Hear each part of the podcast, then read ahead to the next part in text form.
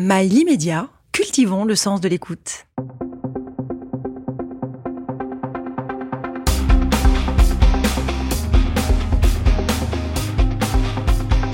Ambition Sport, une émission présentée par Nelson Montfort. Mesdames, et Messieurs, bonjour, bonjour à tous. C'est un grand plaisir que de vous retrouver sous, un nouveau numéro euh, d'Ambition Sport.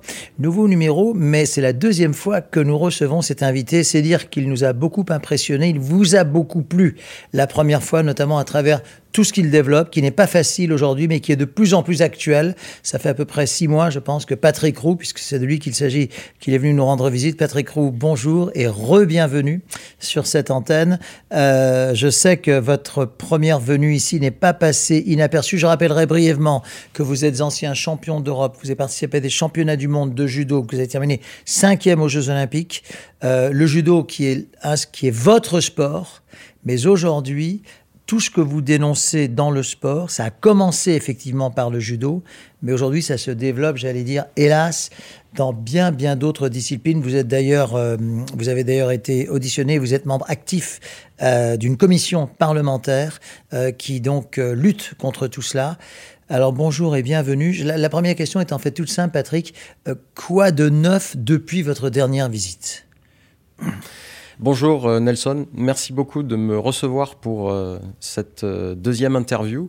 Effectivement, quand j'étais venu vous voir il y a six mois environ, eh bien, on était loin d'avoir franchi toutes ces étapes. Et d'ailleurs, moi-même, je me souviens que j'étais un peu sous l'émotion avant le, premier, notre première rencontre. je mesurais un peu le risque aussi de commencer à prendre la parole sur ces sujets. Et en fait, euh, eh bien, cette interview, euh, comme un certain nombre d'autres, euh, nous ont énormément aidé à faire avancer notre cause. Et d'ailleurs, pour faire le lien avec ce que vous disiez à l'instant, eh bien, on est passé de l'identification des victimes, des premières libérations de parole, à une commission d'enquête parlementaire indépendante, ce qui n'est pas rien. Ce qui signifie qu'en fait, nous avons franchi un certain nombre d'étapes très importantes et euh, nous n'étions pas les seuls à demander euh, la création de cette commission d'enquête parlementaire. Euh, je pense qu'à titre associatif, hein, mon, association Artemis Sport l'avait demandé, a, beaucoup communiqué, parce que nous avions le sentiment que sans un organe indépendant, il n'y aurait pas une objectivité suffisante hein, pour pouvoir démêler, les chevaux. on a vu à travers les enquêtes administratives, à travers toutes les rencontres qu'on a pu faire, que le sujet est très très complexe nous sommes face à des questions de société euh, qui appellent euh, un temps de travail, d'analyse euh, très très sérieux et des changements. Euh, ces changements ne peuvent pas être faits par les petites mains du sport, par les éducateurs sportifs, par les clubs. Ces changements euh, interpellent euh, les fonctions régaliennes de l'État. Alors, avez-vous le sentiment, Patrick, par rapport à votre dernière visite, je me souviens, vous aviez parlé de d'omerta, de mémoire, de, de voilà, d'un mur face auquel étaient les victimes. Avez-vous l'impression que ce, si j'ose cette expression, que ce mur commence à, à se lézarder pour le bien-être justement de ces victimes? Alors, euh, comme je le disais à l'instant, comme je vous le disais, euh, il y a six mois, euh, quand on, quand on l'affirmait, on avait l'impression de prendre un risque. je me souviens de l'avoir dit en retenant mon souffle, en me disant oula, si je dis ça, que va-t-il se passer derrière? Mais en même temps, on avait déjà tellement de témoignages. On avait déjà plus de 150 heures d'entretien, plus de entre 150, entre 50 et 100 personnes euh, auditionnées à travers euh, les travaux de notre association. Donc, euh, si vous voulez, en mettant tous ces témoignages sur la table, il n'y avait juste qu'à faire une lecture un peu transversale, un peu globale, et euh, par déduction, c'était comme une évidence. Mais euh, ce n'était pas une parole qui était facile à, publier. Et donc là, eh bien, ce que je recommande à tout le monde, mais vraiment à tout le monde, c'est d'écouter les auditions de la commission parlementaire indépendante qui travaille sur les défaillances et les dérives dans les fédérations sportives, euh, qui a commencé à ses travaux au mois de juillet dernier, qui les poursuit très intensément pour rendre un rapport au mois de décembre. Oui, ces, auditions sont, publiques. Je veux dire, tout le monde peut, peut aller euh, jeter un coup d'œil, enfin, ou même les suivre en direct. Alors, à ma connaissance, la grande majorité des auditions sont publiques et elles sont très impressionnantes. Vraiment, il faut prendre le temps de les regarder au moins un petit peu. Euh, on n'est pas obligé de tout, tout, regarder, mais en fait, tout est dit. Euh, on n'en sort pas. Vous pouvez nous expliquer, pour, pour certains de, personnes qui nous font l'amitié de nous suivre, qui n'ont pas nécessairement suivi tout ça, comment, comment est-ce que ça se passe? Le, la, victime, parce que c'est la victime qui évidemment vient, est face à un certain nombre de, députés qui lui posent des questions. Que, comment, Alors, ça se... vous-même, vous, avez été auditionné. Oui, moi-même, j'ai été auditionné pendant 4 heures. Et donc, euh, eh bien, en fait, moi, j'ai été auditionné euh, parce que j'ai écrit un livre euh, avec ma co-autrice Karine Repérant, la psychologue. Et en fait, vous si nous rappelez le titre de ce livre? Le revers de nos médailles. c'est un très joli titre. Aux éditions Duno. Vous nous l'aviez présenté Le revers de nos médailles aux éditions Duno, écrit par Patrick Roux et Karine Repérant. Qui a, été publié au mois d'avril dernier. Et donc, si vous voulez, dans ce livre, il y a des révélations. Et il y a aussi, c'est presque un, un il y a aussi des, choses un petit peu cachées, parce qu'à l'époque, euh, on ne pouvait pas tout dire aussi facilement, et le service juridique a dû le relire plusieurs fois. Mais en fait, euh, si on est un peu attentif, on comprend tout ce qui se passe maintenant, y compris au sein de la commission d'enquête parlementaire. Et donc, en fait, euh, dans cette commission sont auditionnés non seulement des victimes, et il faut leur rendre hommage, parce que sans le courage de ces gens, nous n'en serions pas là. Euh, a commencé euh, par des gens qui avaient essayé de prendre la parole euh, il y a très longtemps, comme Catherine Moyon de Bec, par exemple, qui est coprésidente de, de, la, de la cellule de lutte contre les violences du Comité national olympique. Rappelons qu'il s'agit d'une lanceuse de marteau, Catherine Moyon de Bec, effectivement, qui dès 1992-93, après avoir été harcelée tentative de viol par des lanceurs de marteau au cours d'un stage, enfin différents stages, a été, je crois, on peut dire la première, en tout cas l'une des premières, une pionnière en, la matière. Absolument, et son histoire est emblématique parce qu'elle a mis des années pour euh, être reconnue en tant que victime. Euh, à l'époque, euh, tout le système, tout l'establishment a essayé de ne pas reconnaître les faits et ce qu'elle portait. Mais ensuite, il y a eu aussi Isabelle de Mongeau, et puis finalement Sarah Abitbol, qui a révélé à travers son livre et, ses publications à partir de janvier 2020 tout ce qu'elle avait vécu et surtout l'omerta qu'elle avait dû affronter pendant des années. Et donc on doit à ces gens euh, vraiment euh, une très grande reconnaissance parce que sinon nous ne serions pas là, je ne serais pas en train de vous parler si elle n'avait pas eu le courage de faire ça. Et donc, dans l'audition parlementaire, eh bien, euh, en fait, euh, il y a beaucoup d'autres personnes qui sont interrogées. Il y a des, il y a des hauts fonctionnaires, euh, il y a des présidents de fédérations, des entraîneurs emblématiques de très très grande notoriété, et il y a aussi des gens comme moi qui sont plutôt des témoins, des lanceurs d'alerte, des gens qui aujourd'hui essayent de s'engager à titre associatif pour accompagner les victimes. Et pourquoi? Ben, Je dirais que c'est simplement euh, les dilemmes dont les humains sont porteurs. C'est-à-dire qu'il me semble que dans la vie, nous avons toujours des choix. À chaque carrefour de notre existence, nous avons des choix. Et donc là, le choix, il est très clair aujourd'hui. Euh, on, peut, on peut avoir des choix entre euh, l'imposture ou la sincérité, par exemple, ou entre le courage et la lâcheté on peut avoir des choix entre euh, sa carrière personnelle et puis une forme de compassion pour euh, les gens qui ont vécu des choses comme ça. On peut aussi euh, faire des choix de société, c'est-à-dire que ces questions-là traversent la société actuellement. C'est pas que dans le monde du sport, c'est dans le monde de la culture, du cinéma, de la politique, à l'Église. Donc, je pense que si la balance, si vous voulez. On n'est pas parfait, on est toujours euh, dans un équilibre instable. ça n'existe pas des gens qui sont que bons, que justes, etc. Tout le monde est sur le fil du rasoir tout le temps. Donc à chaque seconde, c'est ça qui se joue. Mais euh, à titre collectif, si on veut faire société, c'est aussi une forme de société contre une autre qui se joue. Vous parlez, Patrick Roux, de société. Vous, venez de citer deux exemples. Vous venez de citer l'exemple euh, de l'Église et du sport.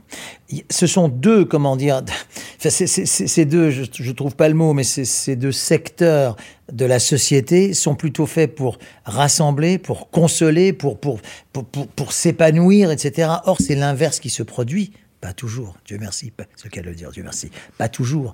Mais vous, vous, c'est pas par hasard que vous avez cité le sport et l'Église.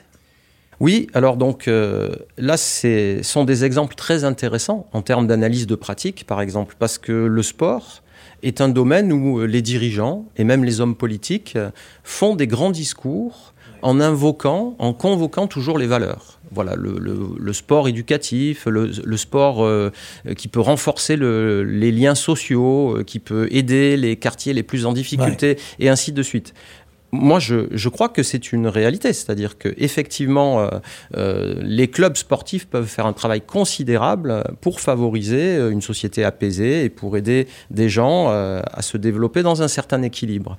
le problème, c'est qu'aujourd'hui, tout le monde sait que le sport, ce n'est pas que ça. Aujourd'hui, le sport s'est professionnalisé d'une telle manière, avec tellement peu d'encadrement et de contrôle, que si on met de nouveau en balance ce dilemme entre sport business et sport éducatif, eh bien, moi, je ne sais pas euh, si le plateau va pencher plutôt vers la droite ou vers la gauche. Vous voyez ce que je veux dire Et donc c'est là où la question de, l'imposture, de la supercherie versus euh, celle de la sincérité se pose de manière très intense. Quand vous avez écrit votre livre, est-ce que vous, enfin la sortie du livre plus exactement, est-ce que vous êtes senti en, enfin en difficulté, en danger? Est-ce que, est-ce que vous avez reçu des menaces? Est-ce que vous avez reçu des, des, des euh, si, si, vous publiez ça, on vous attaque en justice. Ça, c'est dans le meilleur des cas. Si ça peut être bien pire que ça. Est-ce que comment vous, comment vous senti tout ça? J'ai reçu des, oui, j'ai reçu des intimidations euh, après la sortie du livre. Mais quel genre euh, d'intimidation hmm, Par exemple, comme celle que vous venez de dire. Euh, donc, euh, il y avait d'une part des, des, gens sur les réseaux sociaux qui avaient posté une vidéo carrément diffamante à mon égard. Et donc là, euh, en l'occurrence, je résume, mais euh, j'ai porté plainte contre, mhm. contre ces mhm. gens. Et ensuite... que, euh, donne cette plainte Ah, pour l'instant, j'en ai pas de... Aux abonnés absents, c'est bien ça le problème. Et donc, ensuite, effectivement, il y, a des, y a des gens, et ça c'est... Vous les avez identifiés? Ceux oui, qui ont, oui, oui, bien sûr. Ceux qui vous ont menacé. Ah ben pour porter plainte, il faut identifier les gens. Ah, il faut être très, ils étaient identifiés. Oui, oui, bien sûr, bien sûr. Et ensuite, si vous voulez, ce qui se produit souvent, c'est que euh, une fois que euh, nous recueillons 5, 10, 15, 20 témoignages, parfois sur euh, une, même, personne, agresseur présumé. Ensuite, il y a un traitement et puis on envoie ces signalements vers le ministère des Sports, par exemple, la cellule Signal Sport.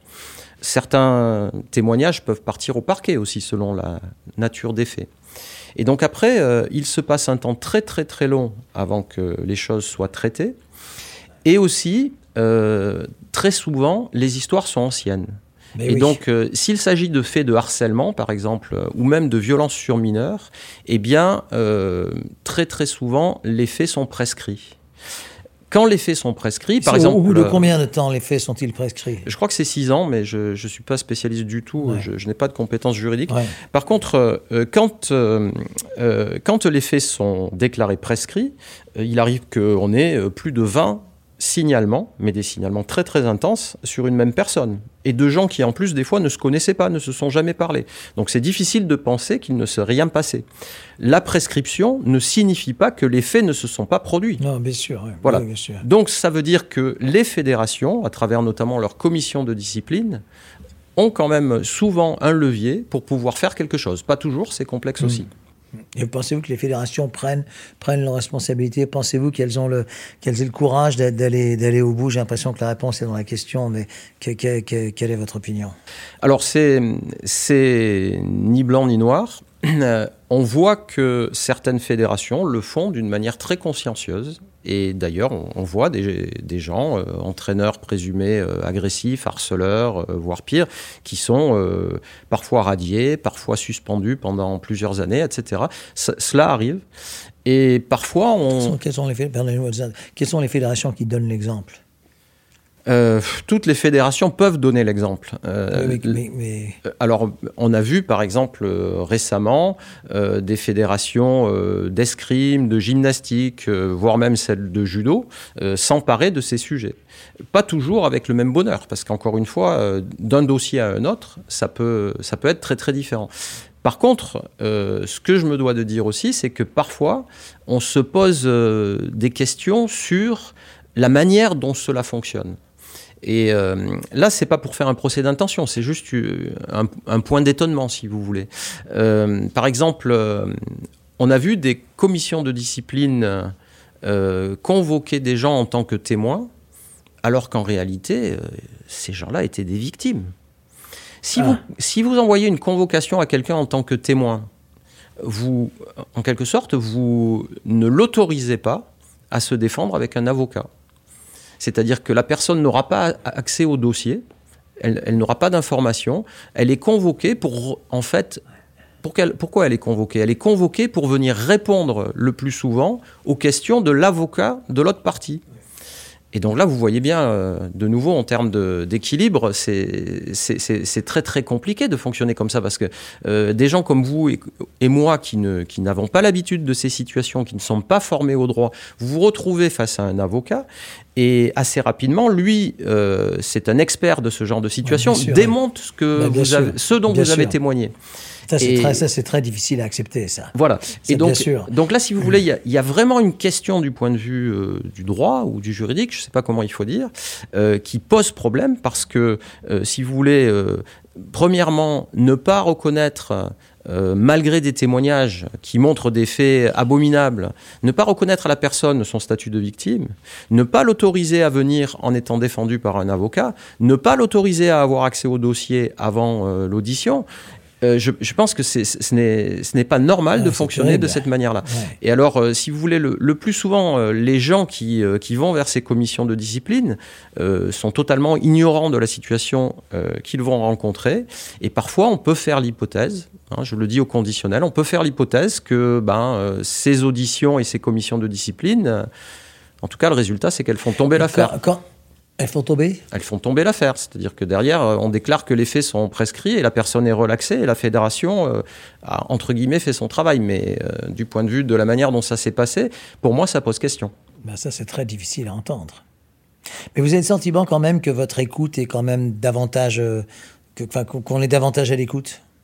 Alors écoutez, là, je, je, parlais de. je vous écoute, je ne fais que ça même. je parlais de dilemme. je parlais de, de dilemme et, et, de choix. Euh, je pense qu'il faut que faut que chacun prenne la mesure de ce qui est en train de se passer actuellement à l'Assemblée nationale dans le cadre de cette commission d'enquête parlementaire. Par exemple, euh, écoutez mon audition et en balance, euh, écoutez celle de M. Jean-Luc Rouget. Alors, est-ce qu'on peut savoir quand et où, enfin où c'était à l'Assemblée, quand, quand les deux. Donc Jean-Luc Roger, précisons-le, est l'ancien président de la fédération d'escrime, de euh, judo. Voilà. Donc bon, visiblement, vos, deux, euh, vos deux témoignages sont, la façon dont vous en parlez, sont en totale contradiction. Oui, je pense que très clairement, nous ne disons pas la même chose. Euh, moi, j'ai été auditionné le 6 septembre et j'ai demandé à la présidente de la commission d'enquête, Madame Béatrice Bellamy, et à la rapporteure, Madame Sabrina Sebaï, euh, d'accepter qu'une quarantaine de personnes, ex-victimes ou témoins, participent à mon audition, ce qui s'est produit. C'est-à-dire que ce jour-là, nous étions environ 40. Mhm. Et donc, euh, euh, si vous voulez, je pense que ça ça a changé radicalement notre situation parce que jusque-là, euh, il y avait des gens euh, parmi les anciens dirigeants du judo, parmi euh, les anciens entraîneurs qui nous disaient vous racontez des histoires en gros, vous êtes des colporteurs de rumeurs, etc. Et là, donc, on a eu droit à toutes sortes de, de manipulations. Hein. On nous a accusés de toutes, ça, toutes sortes de choses.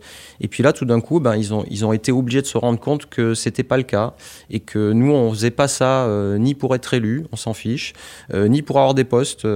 merci beaucoup euh, ni pour régler des comptes. Vous voyez, on continue et on va continuer notre travail parce que ce qui nous intéresse, euh, c'est justement un grand changement dans la société. Ça fait des pour, certaines fédérations, plus, plus de 100 ans que les sports sont édictés, etc. On a quand même le sentiment à vous écouter euh, que ça a davantage progressé peut-être en, je sais pas, en 2-3 ans qu'en 97 ans. Est-ce que vous souscrivez à ça? Oui, tout à fait. Il n'y a jamais eu ça avant, il n'y a jamais eu d'audition, il n'y a jamais eu de... Euh, en lien avec ce que j'ai dit tout à l'heure, euh, il y a vraiment un avant et un après Sarah Abitbol. Ah, vraiment à ce point-là. C'est surtout elle dont le témoignage a été euh, le, plus, le plus fort. Sarah Bilbol, qui, rappelons-le, donc accuse son, son entraîneur déjà, désormais décédé, euh, Gilles Beyer, qui a donc emporté tous ses secrets, de l'avoir euh, abusé d'elle, violé d'elle quand elle avait 12-13 ans à cette époque. Enfin, elle l'a écrit dans un livre. Et pas seulement. Non. Sarah Abitbol explique aussi qu'elle a téléphoné au ministère au plus haut niveau. Exact et qu'on lui a dit euh, écoute, euh, le mieux c'est que tu oublies. Oui, absolument, absolument. Et ça, elle l'a dit, elle est allée sur tous les plateaux de télévision, Oui. y compris il y a deux ans, pour le raconter dans les moindres détails. Ouais. Euh, La dernière fois, avec la ministre des Sports, Maraciné Anou, sur le plateau de France 2, Ouais. et la journaliste Emmanuelle Anison. Ouais. Donc, si vous voulez, je pense que là, ce qui est bien, c'est qu'aujourd'hui, les faits sont établis. Et c'est pour- pourquoi je, je fais référence aussi à ces auditions de la commission d'enquête parlementaire, parce que je ne comprends pas comment des, des dirigeants euh, comme M. Rouget, par exemple, euh, qui a été quand même un- quelqu'un qui a fait beaucoup pour le sport, qui a fait, qui a- il faut reconnaître aussi euh, les, les choses importantes qu'il a, qu'il a fait pour le développement de sa fédération. Comment peut-il prendre une posture comme la sienne en ce moment? Mais comment? Comment c'est possible, euh, plutôt que de commencer par s'excuser, voire même de demander pardon, de, réaffirmer sa position. Ouais. Vous voyez ce que Qui je est veux donc dire de nier euh, qu'il y ait eu des. euh, de rester dans le déni, euh, de, de dire euh, certaines choses. Oui, ce dossier, j'étais au courant, mais je ne sais pas bien, c'est pas moi. Puis de toute façon, c'est mon secrétaire général qui devait le gérer, Ah ou, oui, alors ça, ou la directrice technique nationale. Donc finalement, faire porter la responsabilité à sur d'autres, ne pas se responsabiliser. Ça, c'est terrible. Ça, c'est terrible. Et je pense que en fait, euh, c'est face à ça que nous sommes euh, confrontés. Nous avons franchi des étapes énormes. Il y a six mois, je n'aurais jamais pu vous dire tout ça alors que je le savais déjà. Grâce à vous aussi, grâce aux médias, grâce euh, vraiment à, ce, vecteur de la démocratie euh, qu'est désormais euh, le monde médiatique, nous avons réussi à faire reculer tout un tas de forces contraires, parvenir à la création de cette commission d'enquête parlementaire indépendante. Et aujourd'hui, enfin, enfin, enfin, nous pouvons nous expliquer avec ces gens. Nous pouvons leur renvoyer leurs éléments de langage euh, qu'ils nous ont servi pendant des années. Vous êtes en train de cracher dans la soupe, vous salissez le sport, vous salissez votre discipline. C'est pas bon pour le développement des licences. L'important, c'est les médailles. Je pense que tout ce discours-là, désormais, c'est un discours du passé, parce que nous voulons reconstruire un environnement qui soit euh, éthique, favorable, qui soit respectueux de l'intégrité physique et mentale des jeunes sportifs. Est-ce qu'aujourd'hui, euh, Patrick est-ce que des parents qui, par exemple, veulent mettre leurs enfants dans une école de judo euh, ou, dans, ou dans une école de patinage artistique ou que sais-je, est-ce que vous pensez qu'il y a encore des réticences? Est-ce que justement, à cause, à cause, à cause de tout ça? Alors, euh, bien sûr, moi-même étant parent et mes enfants ont fait du judo, j'ai amené mes enfants sans Oui. aucune appréhension, Oui. euh, même euh, relativement jeunes, pour Oui. qu'ils commencent euh, cette belle discipline.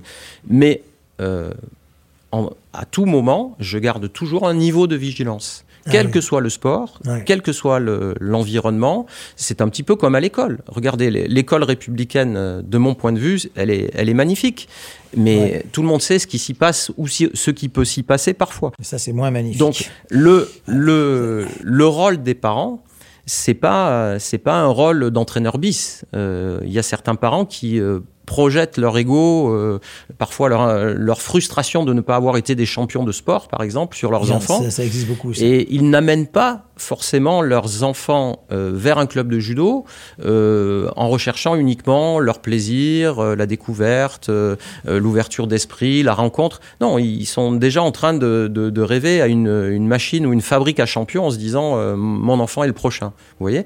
Donc je pense que là aussi, entre deux postures, celle de la bienveillance et de l'accompagnement, et puis euh, l'autre, celle où on instrumentalise très vite les jeunes pour, euh, pour en faire euh, ce qu'on appelle la championnite, hein, cette espèce Ouais. d'usine à champions, Ouais. etc., sont deux postures très très différentes.